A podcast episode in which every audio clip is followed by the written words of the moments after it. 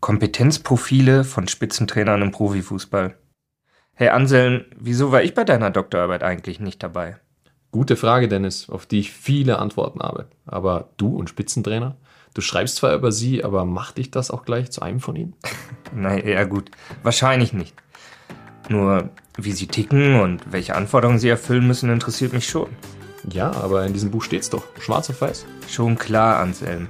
Aber lesen kann ich doch jeden Tag. Lass uns lieber drüber sprechen. Wir beide? Ja, klar.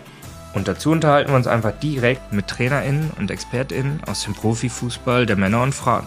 So kommt zu deiner Theorie gleich noch die Perspektive aus der Praxis obendrauf. Sehr starke Idee. Von Trainern für Trainer.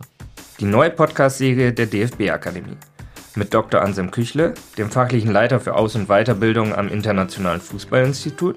Und Dennis Schunke, dem Chefredakteur der DFB-Trainerzeitschrift Fußballtraining. Hört mal rein, denn wir haben nicht nur tolle Themen, sondern auch starke Gäste.